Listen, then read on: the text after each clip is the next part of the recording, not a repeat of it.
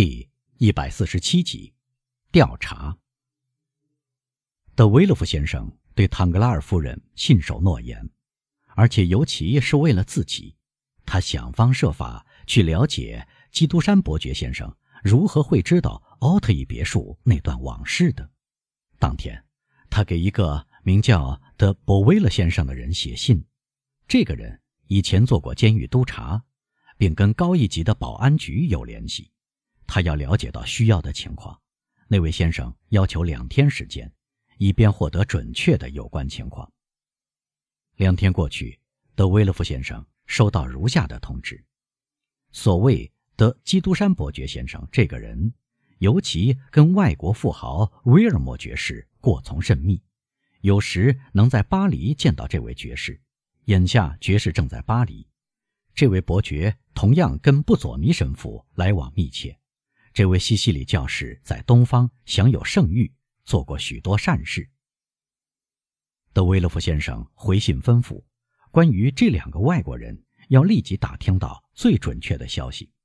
第二天晚上，他的吩咐已得到执行。下面是他收到的情况：神父抵达巴黎刚一个月，住在圣苏尔皮斯教堂后面的一幢小房子里，这是一座两层楼房。一共四个房间，楼上两个，楼下两个，只有他一个房客。楼下两个房间中，一个是餐室，有一张桌子、两把椅子、一只胡桃木碗橱；另一个是客厅，护壁板漆成白色，没有装饰，地毯和挂钟。可以看出，神父对自己只限于严格必须的用品。神父确实喜欢待在二楼的客厅里。这个客厅陈设着神学典籍和羊皮书，据他的贴身男仆说，可以看到他几个月埋首在书堆中。这个客厅实际上还不如说是个书斋。这个男仆从门上的小窗观察来客，只要来客的面孔他不认识或者不讨他喜欢，他就回答神父不在巴黎。许多人知道神父常常出游，有时长期在外。会满足于这样的答复。另外，不管神父在不在家，在巴黎还是在开罗，他总是施舍，而小窗就用作施舍的传递窗口。仆人以他主人的名义不断分发。另一个房间位于书斋旁边，用作卧室，一张床，不挂床幔，四张扶手椅，一张乌德勒支黄色丝绒长沙发，还有一张祈祷跪凳。组成全部家具。至于威尔莫爵士，他住在圣乔治喷泉街，这是一个喜欢周游世界的英国人。这些英国人在旅行中会挥霍掉他们的家产。他租下一套带家具的公寓，但难得睡在里面，每天只待上两三个小时。他的一个怪癖是绝对不想讲法语。据说他的书写文字却是极为纯粹的法语。在这些宝贵情况送达检察官先生的第二天，有个人在费鲁街的拐角下车，走去拍一扇漆成橄榄绿的门，要见布佐尼神父。神父先生一早出去了，仆人回答。我对这个答复是不会满足的，莱克说，因为我是奉命而来的。对于派我来的那个人，主人总是在家的，请通知布佐尼神父。我已经告诉过你，他不在家。仆人重复说：“那么等他回来，请将这张名片和这盖封印的信转交给他。今晚八点钟，神父先生在家吗？”“哦，毫无疑问，先生。除非神父先生工作，那么这就跟他出了门一样。”“那么，今晚我在说好的时间再来。”莱克说。于是他告辞了。果然，在指定时间。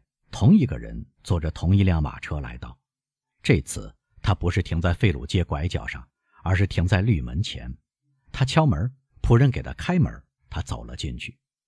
看到仆人对他毕恭毕敬，他明白他的信起到了预期的效果。神父先生在家吗？他问。是的，他在藏书室工作，但在恭候先生。仆人回答。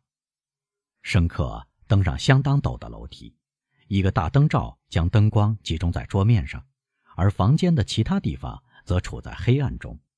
他在桌子前面看见神父，神父穿着教士服装，头上戴着中古时代的学究扣住脑门的那种兜帽。我有幸对布佐尼神父说话吗？莱克问。是的，先生，神父回答。您就是前监狱督察的博威勒先生，以警察局长的名义派来的那个人吗？正是，先生。在巴黎保安局任职的一个密探。是的，先生。申克有点迟疑的回答，尤其是有点脸红。神父扶了扶那副大眼镜，眼镜不仅遮住他的眼睛，而且。遮住他的双鬓，他坐了下来，示意来客也坐下。我洗耳恭听，先生。神父带着明显不过的意大利口音说：“我承担的使命，先生。”莱克说，他斟酌每一个字，仿佛难以吐出。对执行的人和牵涉到的人，都是给予信赖的一项使命。神父欠了欠身。是的，申克又说：“神父先生，您的正直已为警察局长先生所熟知。他作为行政官员，想从您这里了解一件有关公共安全的事。我正是以公共安全的名义被派到您这里来的，神父先生。我们不希望，不管友谊关系还是对别人的敬重，不会促使。”您向司法机关隐瞒真相，先生，只要您迫切希望知道的事，丝毫不致引起我良心上的不安。我是个教士，先生，比如忏悔说出的秘密，应该留在我和上帝的裁决之间，而不是在我与人间的司法机关之间。啊，放心吧，神父先生，申克说。我们无论如何会让您问心无愧的。听到这句话，神父按低他那边的灯罩，翘起反方向的灯罩，完全照亮深刻的面孔，而他的面孔始终处在暗处。对不起，神父先生，警察局长的使者说，灯光太刺我的眼睛。神父把绿色纸板灯罩压低。现在，先生，我洗耳恭听，您说吧。那我开门见山，您认识的基督山伯爵吗？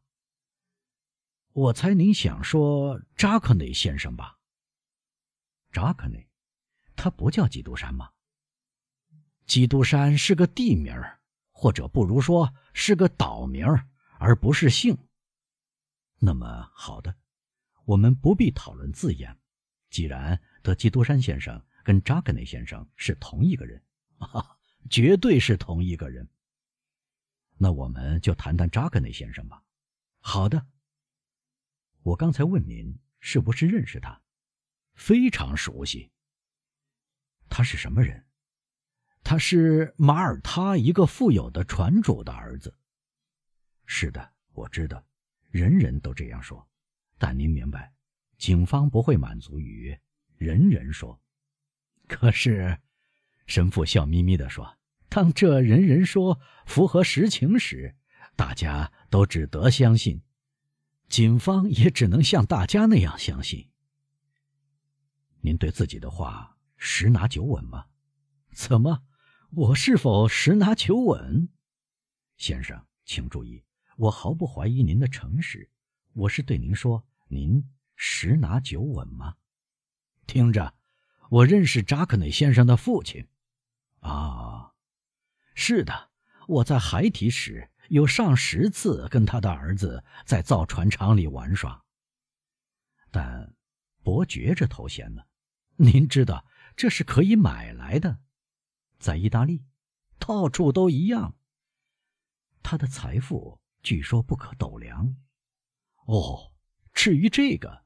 神父回答：“不可斗量，用的恰到好处。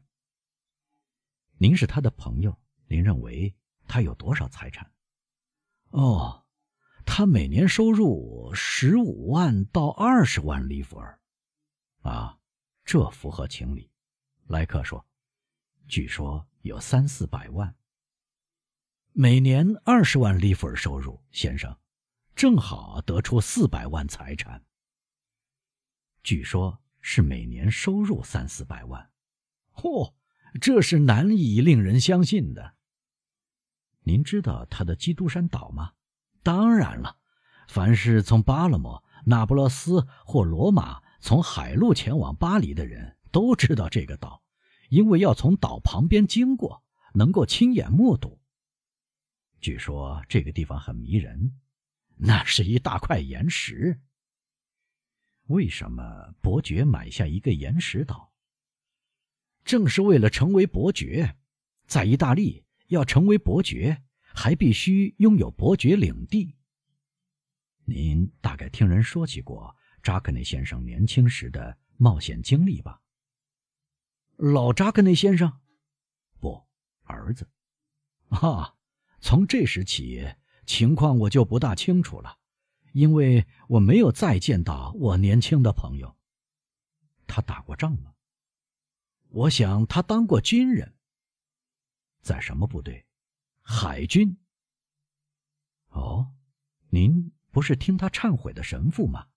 不不，先生，我想他是路德教教徒。怎么，路德教教徒？我是说，我想，我不肯定。况且，我一直认为，在法国，人人享有信仰自由。毫无疑问。因此，眼下我们关注的绝不是他的信仰，而是他的行动。我以警察局长的名义要求您说出您所知道的事。